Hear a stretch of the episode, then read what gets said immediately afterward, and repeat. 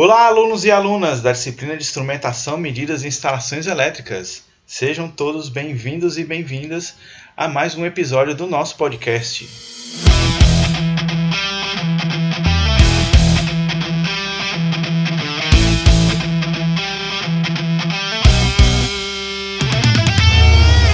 Aqui, professor Rafael Amaral. E aqui é o professor Dal.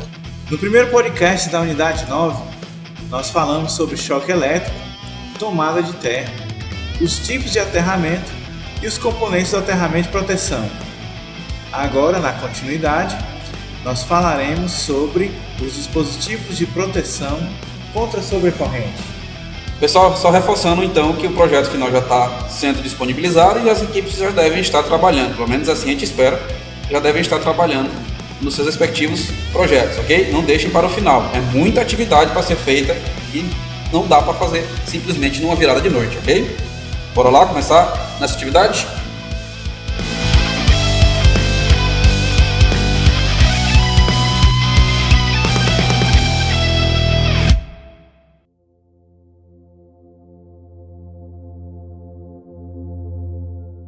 Começamos aí com uma introdução, onde a gente traz aí a classificação dos dispositivos de manobra.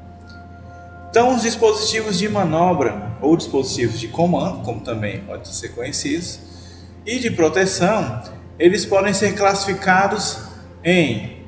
Então, os dispositivos podem ser classificados pela sua tensão de utilização, em dispositivos de baixa tensão e de alta tensão de baixa tensão é quando eles são projetados para emprego em circuitos cuja tensão de linha ela é inferior ou igual a 1000 volts. E os dispositivos de alta tensão é quando eles são projetados para emprego em circuitos cuja tensão de linha é superior a 1000 volts. Outro tipo de classificação também que pode ser é de acordo com os meios em que seus contatos fecham e abrem, os contatos dos dispositivos, tá pessoal? Então eles podem ser classificados como dispositivos a ar ou dispositivos a seco, dispositivos a óleo, a vácuo, a SF6, etc. E por fim, uma última categoria de classificação é quanto ao número de polos, onde os dispositivos podem ser classificados em unipolares, bipolares, tripolares, etc. A gente mostra para vocês então aí no slide 4 alguns tipos desses dispositivos. Eles podem ser tipo disjuntor, dispositivo fusível, chave, seccionador, interruptor, contator ou contactor, relé e dispositivo DR. Aí no slide 5 a gente mostra aí um exemplo de disjuntores tripolados, as figuras representadas dele. No slide seguinte, a gente mostra aí os dispositivos fusíveis do tipo NH e o diazed. O NH é esse que está à esquerda e o diazed é esse que está à direita, como dito na figura. Lá no slide 7 a gente mostra a chave seccionadora fusível e à direita o interruptor trifásico. São várias as grandezas características dos dispositivos de proteção e de manobra. Só para vocês terem noção, com relação à corrente, a gente tem aí corrente nominal, corrente de operação, corrente de ajuste, faixa de corrente de ajuste, corrente convencional de atuação, corrente convencional de não atuação, corrente presumida, corrente presumida de interrupção, corrente presumida de estabelecimento, corrente curto-circuito presumida, corrente de interrupção, corrente corte, corrente suportável de curta duração, capacidade de interrupção. Uf, isso só para corrente, viu pessoal? Ainda temos tensão, tensão nominal, tensão de isolamento nominal. E ainda tem em relação aos tempos. Óbvio, ele vai fazer uma atuação e a atuação tem que ser no tempo. Então a gente tem tempo de fusão, tempo de abertura, tempo de interrupção, tempo de fechamento, tempo de estabelecimento, tempo morto e tempo de estabelecimento e interrupção. Bem pouquinho, né?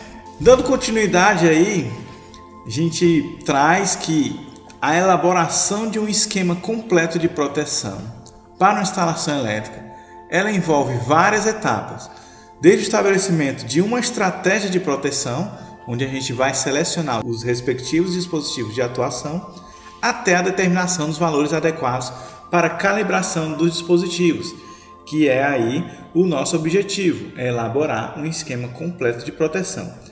Para que o sistema de proteção atinja a finalidade a que se propõe, a gente deve responder aos seguintes requisitos básicos. Então, o sistema de proteção tem que ter a questão da seletividade, que é a capacidade que possui o sistema de proteção de selecionar a parte danificada da rede e retirá-la de serviço sem afetar outros circuitos. É bem importante essa questão da seletividade. Temos ainda a exatidão e segurança, que vai garantir ao sistema uma alta confiabilidade operativa. Né? Quanto mais o sistema opera sem defeitos, melhor vai ser. Temos ainda a sensibilidade, que representa a faixa de operação e não operação do dispositivo de proteção. Pessoal, vale ressaltar que todo projeto de proteção de uma instalação deve ser feito globalmente e não setorialmente. Ou seja, não se deve só pensar na proteção de um determinado circuito ou de um determinado cômodo, no nosso caso da instalação residencial, e sim todo o projeto como um todo, tá? Vale ressaltar ainda que projetos setoriais implicam numa descoordenação do sistema de proteção, trazendo como consequência interrupções desnecessárias de setores cuja rede nada depende da parte afetada do sistema. Bom, basicamente um projeto de proteção é feito com três dispositivos: os fusíveis, os disjuntores e os relés.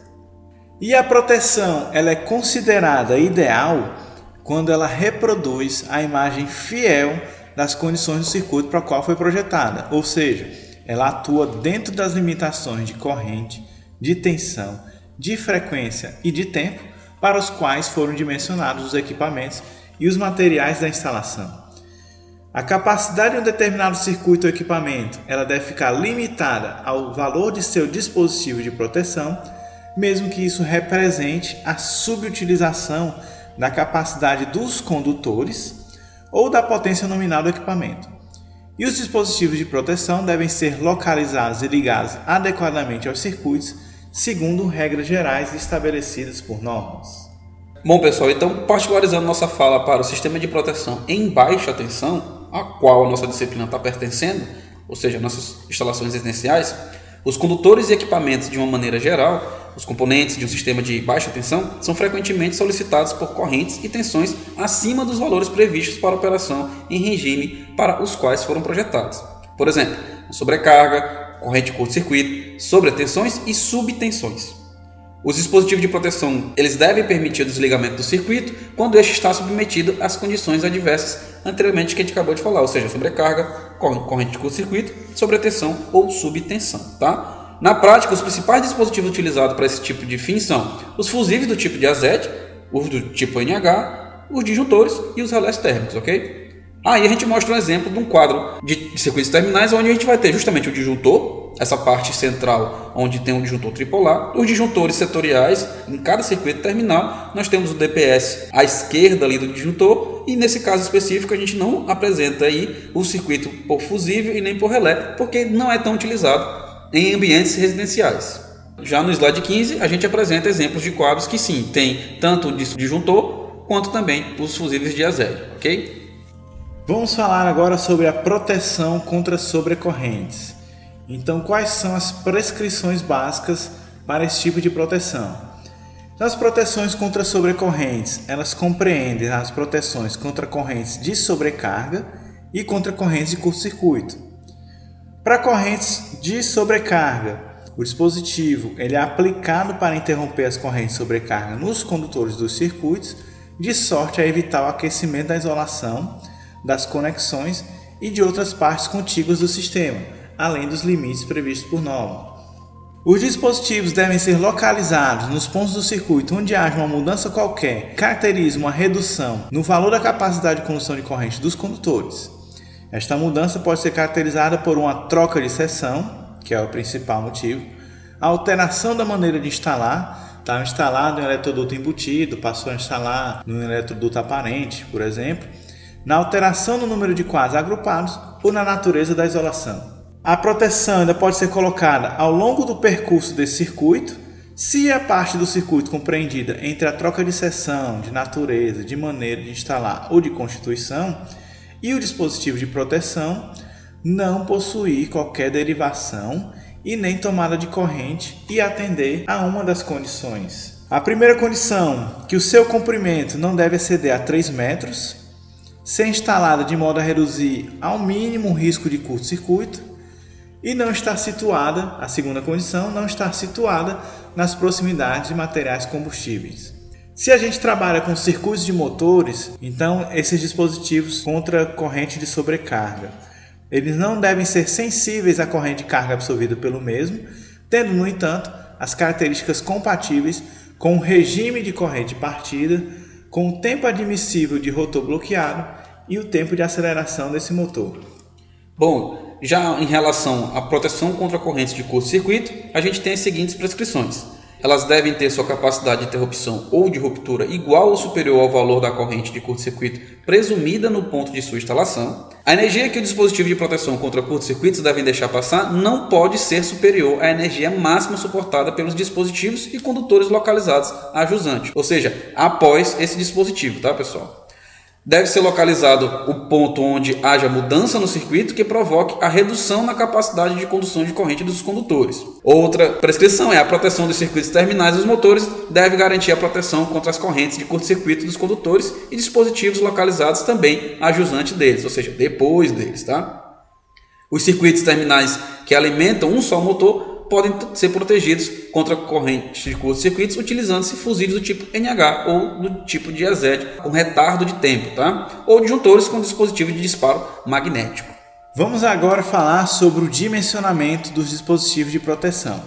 Então, um circuito elétrico ele só estará adequadamente protegido contra as sobrecorrentes quando todos os seus elementos, tais como condutores, chaves e outros, estiverem com as suas capacidades térmica e dinâmica iguais ou inferiores aos valores limitados pelos dispositivos de proteção correspondentes.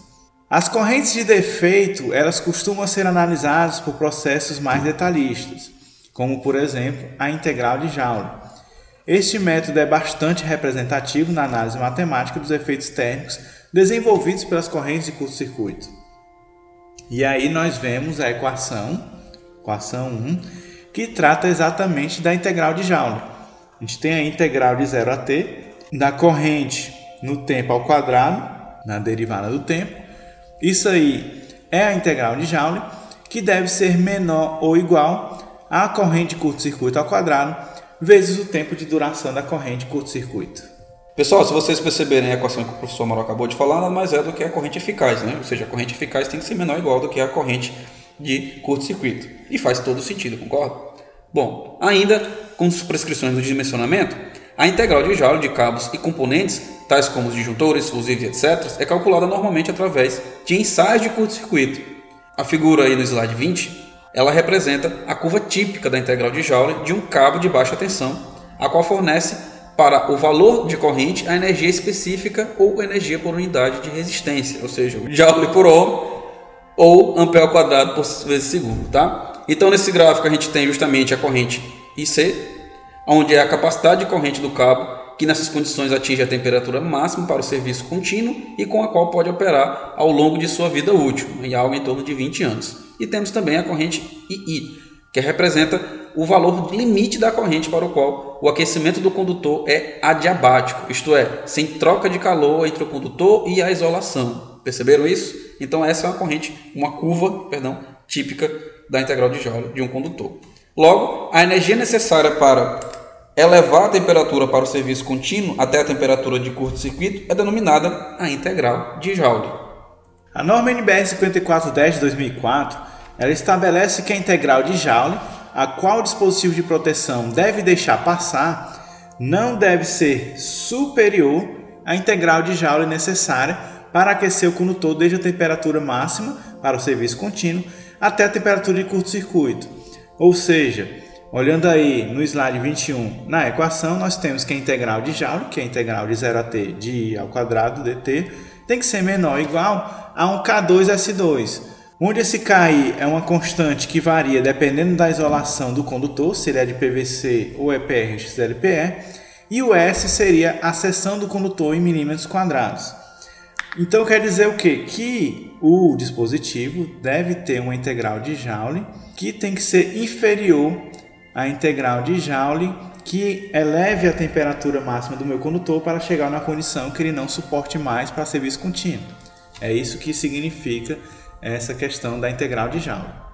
Bom, ainda na NBR 5410, pode-se acrescentar que, para curto-circuito de qualquer duração, onde a assimetria da corrente não seja significativa, e para curto-circuitos simétricos de duração igual ou superior a 0,1 segundo, igual ou inferior a 5 segundos, pode-se escrever que a corrente de curto-circuito presumida simétrica em ampere ao quadrado vezes o t, que é a duração em segundos, sendo esse t algo em torno de 0,1 segundos e 5 segundos, tem que ser menor ou igual a essa constante que o professor Moral acabou de informar para vocês, vezes esse S, ok? Na norma ainda fala que a corrente nominal do dispositivo de proteção contra surtos, curtos-circuitos, pode ser superior à capacidade de condução de corrente dos condutores do circuito, e ainda que a equação 3 pode determinar o tempo máximo em que um condutor, definido por sua isolação, pode suportar uma determinada corrente de curto-circuito, ou seja, essa expressão 4. A partir da expressão 3, a gente pode determinar a condição de tempo, ou seja,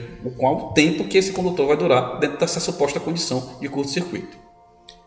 E com base nessa equação 4, os fabricantes de cabos elétricos eles definem as curvas de suportabilidade térmica contra as correntes curto-circuito em função das seções dos condutores e do tempo de duração das referidas correntes, conforme pode ser observado na figura do slide 23 é uma figura que a gente já viu antes em unidades anteriores e que vocês já conseguem trabalhar nelas facilmente. Então nós temos aí num eixo a corrente curto-circuito, no outro eixo a seção nominal do condutor e temos retas que tratam dos ciclos da corrente alternada, qual esse condutor ele vai suportar uma determinada corrente de curto-circuito.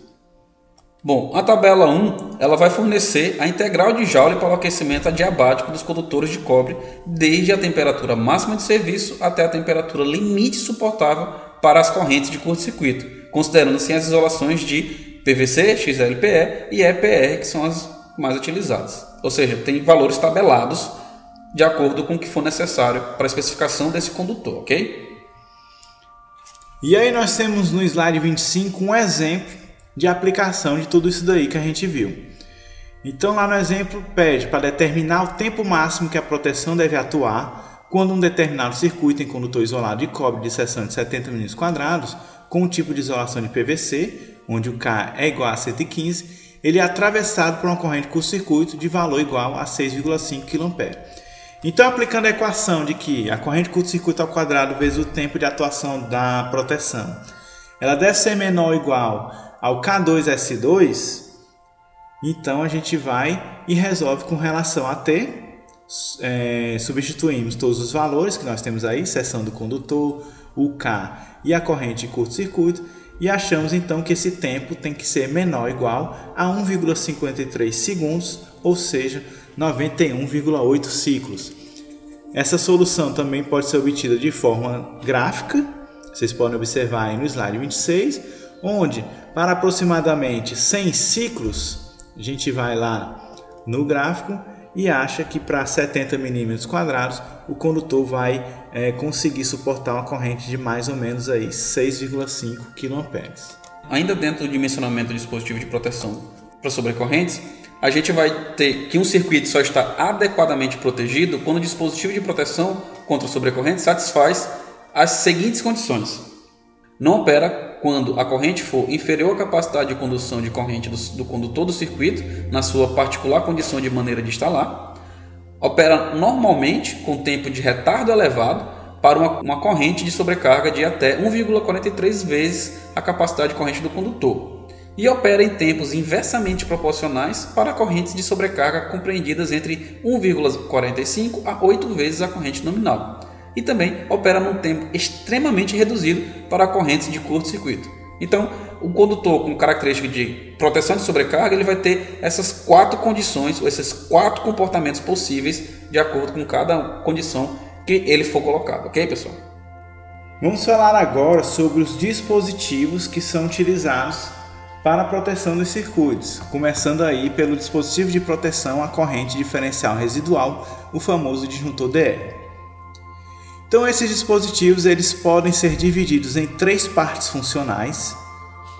A gente tem aí, vocês podem estar observando com maior detalhe no slide 28, nós temos o transformador toroidal para a detecção das correntes de falta, fase terra, um disparador que transforma uma grandeza elétrica em ação mecânica e um mecanismo móvel e os seus respectivos elementos de contato. Então como é que funciona?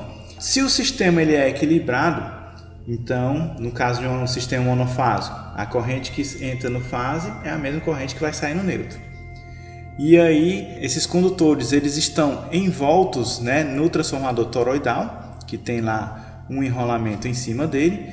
E se tem, é, como os campos magnéticos do fase e do neutro são em polaridades opostas, então eu tenho zero campo magnético dentro lá do transformador toroidal. Mas se eu tenho uma corrente de fuga, uma corrente de choque elétrico, essa corrente ela vai ser diferente lá no neutro, e aí eu já não vou ter mais que a mesma corrente que tem no fase e a mesma corrente que tem no neutro. Já tem uma diferença aí, por isso que o nome dele é diferencial residual.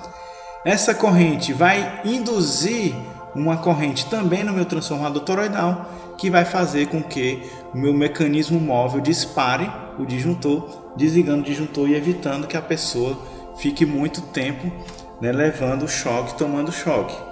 Para isso que ele serve, é assim que ele funciona.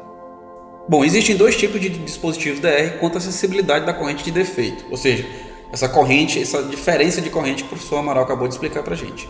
Nós temos os DRs mais sensíveis, detectam correntes de falta de até 30 mA, proteção contra contatos diretos e indiretos, e os DRs com sensibilidades de corrente de falta superior a 30 mA devem ser empregados somente contra contatos indiretos ou incêndios. Tá? De acordo com a 5410, qualquer que seja o esquema de aterramento, deve ser objeto de proteção complementar contra contatos diretos por dispositivos a corrente diferencial residual de alta sensibilidade, ou seja, tem que se utilizar DR com sensibilidade igual ou inferior a 30 mA. A norma ainda diz que a aplicação do DR deve seguir alguma das premissas básicas. Primeira premissa: o uso de dispositivos DR não dispensa, em qualquer hipótese, o condutor de proteção. Os dispositivos DR devem garantir o seccionamento de todos os condutores do circuito protegido. Os circuitos magnéticos do dispositivo DR devem envolver todos os condutores vivos dos circuitos protegidos, inclusive o condutor neutro. Ainda nessas prescrições, a norma diz que o circuito magnético do dispositivo DR não deve envolver em nenhuma hipótese o condutor de proteção. Deve-se ainda selecionar os circuitos elétricos e os respectivos dispositivos DR de tal forma que as correntes de fuga que possam circular durante a proteção dos referidos circuitos, de forma que não ocasionem a atuação intempestiva do dispositivo. Para tornar possível o uso do dispositivo DR nos esquemas TNC, que nós falamos no podcast anterior, estão lembrados? Deve-se convertê-los imediatamente antes do ponto de instalação do dispositivo no esquema TNCS, ok pessoal? E é obrigatório o uso do dispositivo DR nos seguintes casos. Nos circuitos que alimentam pontos de utilização situados em locais contendo banheira ou chuveiro elétrico, né, o pessoal costuma chamar aí de cômodos molhados, alguma coisa do tipo.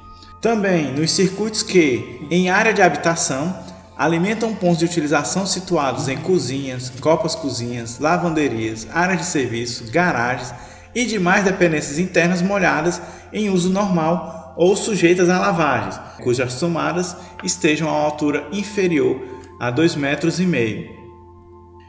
Nos circuitos que, em edificações não residenciais, alimentam pontos de tomada situadas em cozinhas, copas cozinhas, lavanderias, área de serviço, garagens e, no geral, em áreas internas molhadas em uso normal ou sujeitas a lavagens.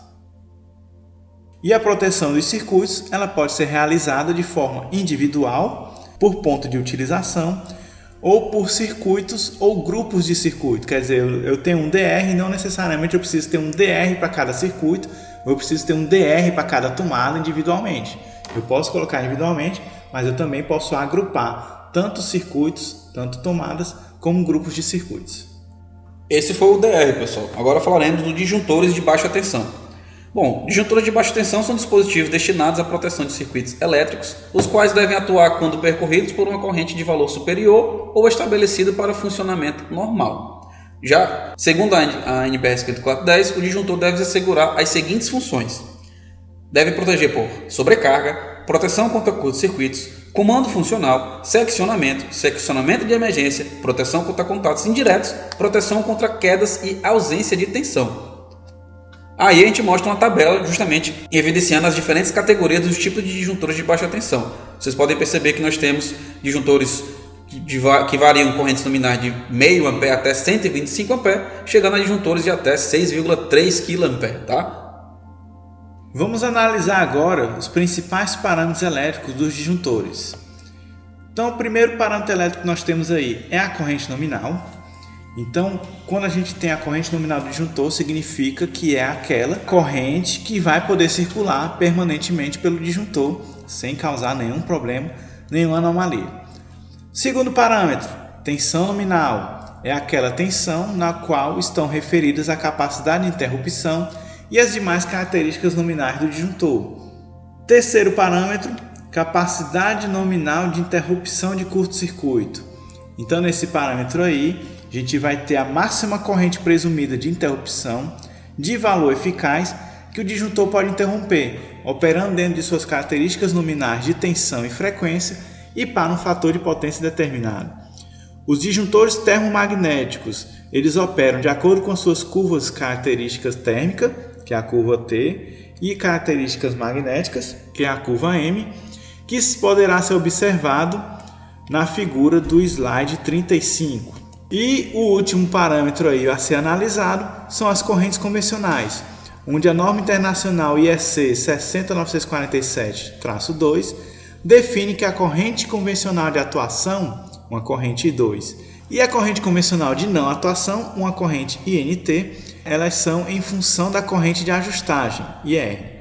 Já a IEC 60898 define que ambas as grandezas são em função da corrente nominal. Bom, pessoal, ainda nos disjuntores de baixa tensão, eles podem ser fabricados quanto às unidades de proteção incorporadas em quatro diferentes tipos. Disjuntores somente térmicos, ou seja, como visto lá na figura, eles só atuam na parte de sobrecarga. Disjuntores somente magnéticos, esses disjuntores só atuam na condição de curto-circuito.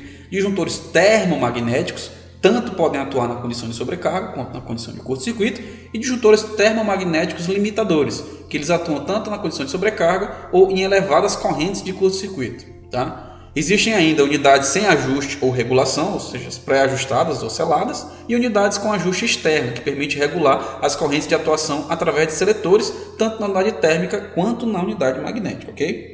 Os disjuntores devem ser dimensionados pela sua característica e ao quadrado vezes tempo. Lembram lá da integral de Joule? Pois é, é esse valor aí que vai representar o valor máximo da integral de Joule, na qual o dispositivo deixa passar em função da corrente que circula por ele. Temos aí no slide 37 uma curva típica de integral de Joule de um disjuntor, onde nós temos aí várias regiões. Na primeira região, a região 1, então aí, se a corrente ela está dentro dessa região 1, eu não tenho limitação de corrente que circula dentro do circuito. Já na região 2, eu vou ter um tempo de disparo longo, porque a região térmica, né, então a temporização térmica é uma temporização maior, que é tipicamente relacionada à corrente de sobrecarga. Na região 3, eu já tenho aí uma característica de corrente de curto-circuito que está atuando, então o tempo de disparo ele deve ser muito curto, né, tendendo obviamente a zero, mas nunca vai ser zero devido à atuação sem temporização da unidade magnética. E na região 4, vai se caracterizar pela impropriedade do uso do disjuntor. Se no seu circuito, por um acaso, chegou a corrente até a região 4, quer dizer que seu disjuntor já foi para o beleléu e você nem sabe. Bom, pessoal, em relação à seleção e o ajuste desses dispositivos, deve ser feita com base nos seguintes requisitos aos olhos da ANBR 5410, ok? Primeiro requisito: Característica de proteção contra sobrecarga.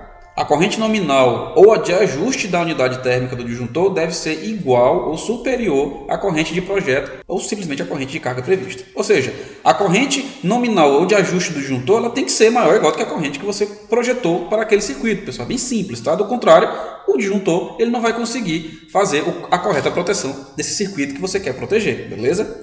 Por exemplo, se a minha corrente projetada deu 8, eu não posso colocar um disjuntor de 5 A, concordo? Toda vez que esse circuito for energizado, o disjuntor vai pensar que ele está na condição de atuação de proteção e não está, beleza? Outra condição é a corrente nominal ou de ajuste da unidade térmica do dispositivo deve ser igual ou inferior à capacidade de condução de corrente dos condutores. Ou seja, vocês têm que também considerar qual é a condição máxima que os condutores que vocês especificaram poderão suportar. E ela tem que ser maior do que a corrente do dispositivo de proteção, o disjuntor, ok? Ficou claro essas duas condições? Outra condição é a corrente convencional de atuação do disjuntor deve ser igual ou inferior a 1,45 vezes a capacidade de condução de corrente dos condutores. Ou seja, a corrente convencional de atuação do disjuntor ela tem que ser menor ou igual do que 1,6 a corrente dos condutores. Tá? Vale ressaltar que entende-se por corrente convencional aquela que assegura efetivamente a atuação do disjuntor dentro de um intervalo de tempo TAD, denominado como tempo convencional. Vale ainda ressaltar que a condição da equação 12 é aplicável quando for possível assumir que a temperatura limite de sobrecarga dos condutores na tabela, a famosa tabela 35 da NBR 5410, não venha a ser mantida por um período de tempo superior a 100 horas durante 12 meses consecutivos ou 500 horas ao longo da vida útil do condutor. Quando isso não ocorrer, a equação 12 toma a seguinte forma: a corrente de atuação do disjuntor tem que ser menor ou igual do que a corrente máxima que esses condutores suportam, ok?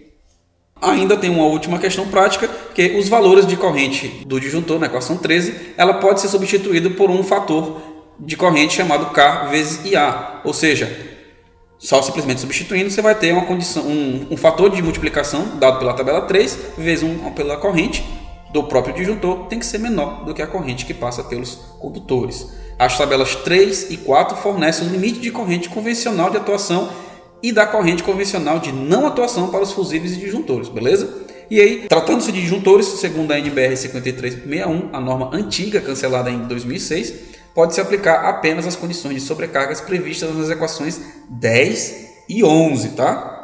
No slide 41, a gente apresenta a tabela 3, que mostra as correntes convencionais de não atuação, de atuação e de tempo convencional para disjuntores de baixa tensão, ok?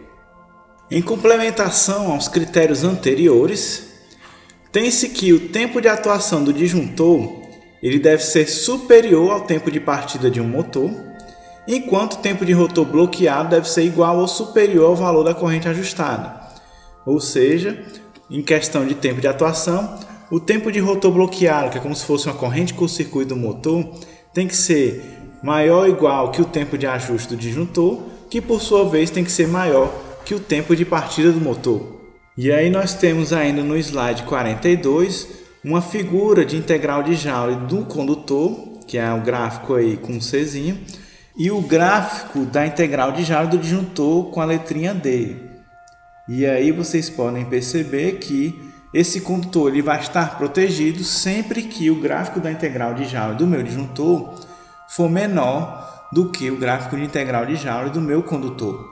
Isso vai garantir que o meu condutor vai estar protegido sob qualquer condição, seja uma sobrecarga ou seja um curto-circuito. Pessoal, vamos tratar agora das características de proteção contra curtos-circuitos, falando ainda dos disjuntores de baixa tensão, ok? Então, para a proteção contra curto-circuito, os disjuntores eles deverão atender aí de diversas formas a sua capacidade de interrupção ou de ruptura onde a capacidade de interrupção do disjuntor deve ser igual ou superior à corrente curto-circuito trifásica no ponto da sua instalação. Então, a corrente curto-circuito tem que ser é, menor ou igual à capacidade de interrupção do disjuntor, onde aí nós temos a seguinte observação. Se a corrente no ponto de instalação do disjuntor superar a sua capacidade de interrupção, então podem ser pré-ligados a estes fusíveis limitadores de corrente do tipo NH ou outro dispositivo de proteção com características de, de interrupção compatíveis com a capacidade de interrupção do disjuntor. Temos também a proteção contra faltas na extremidade do circuito, que é justamente quando a corrente de atuação mínima da unidade instantânea deve ser igual ou inferior à corrente de curto-circuito presumida na extremidade do circuito correspondente à carga. Ou seja, a corrente de ajuste, o valor mínimo da unidade instantânea, deve ser menor ou igual do que a corrente de curto-circuito.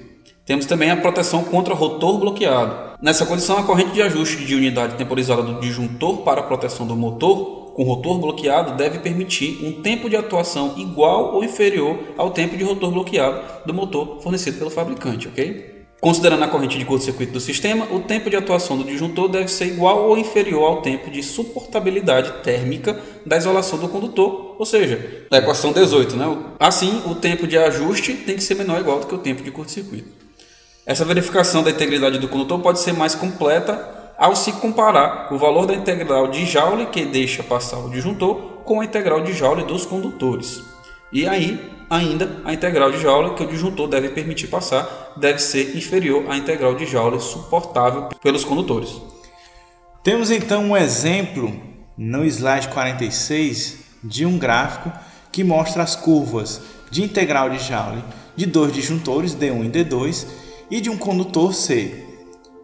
Então vocês podem observar aí, onde nós temos aí o ponto 1, que ah, o disjuntor D2 ele está protegendo o meu condutor C, porque a integral de Joule dele é menor do que a integral de Joule do condutor. Já o disjuntor D1 não está protegendo, porque a integral de Joule dele é maior do que o valor integral de Joule do meu condutor. Na região entre o ponto 1 e 2, aí o meu disjuntor D1 e o disjuntor D2 estão protegendo o condutor. E na região entre 2 e 3, né, o meu disjuntor D1 de novo é maior a integral de Joule do que o condutor, enquanto que o disjuntor 2 ele ainda está sendo menor do que a minha integral de Joule do condutor. Só a partir da região 3, do ponto 3, é que ele passa a ser maior, então passa a não mais proteger o meu condutor. E para satisfazer a NBS 5410, a curva de suportabilidade térmica do condutor ela deve cortar a curva do disjuntor em qualquer ponto do trecho de transição de atuação das unidades térmicas e magnéticas e a corrente de atuação ou ajuste do disjuntor no ponto referido deve ser inferior à mínima corrente de curto-circuito presumida. Mas vale ressaltar que se o circuito não possui um condutor neutro distribuído, a corrente de curto-circuito mínima deve ser a de valor trifásico simétrico no final do trecho protegido pelo disjuntor. E também, quando, se o condutor neutro é distribuído, deve-se considerar a corrente de fase e terra também no final do trecho do circuito referido. E por fim, as curvas de suportabilidade térmica dos condutores devem ser fornecidas pelo fabricante dos cabos, o que nem sempre é facilmente encontrado nos catálogos, ok?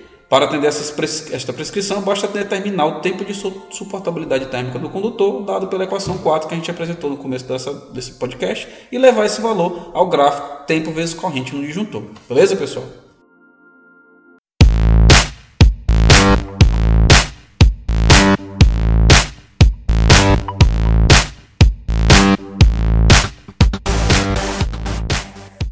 É isso aí, pessoal. Terminamos essa parte 2 da unidade 9, onde nós falamos aí sobre dispositivos de proteção, vimos as premissas básicas para proteção contra sobrecarga e contra correntes de curto-circuito e vimos aí os principais dispositivos que são utilizados dentro de uma instalação elétrica residencial, o disjuntor diferencial residual DR e o nosso disjuntor de baixa tensão.